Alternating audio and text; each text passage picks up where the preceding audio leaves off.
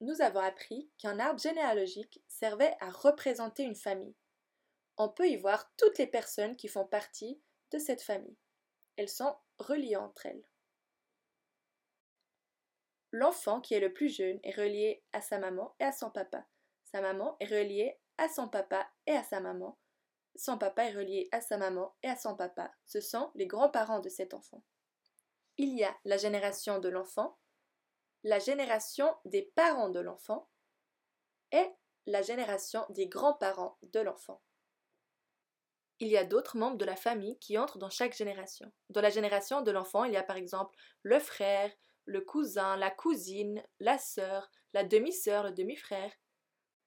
Dans la génération des parents, il y a par exemple les oncles, les tantes, une belle-mère, un beau-père,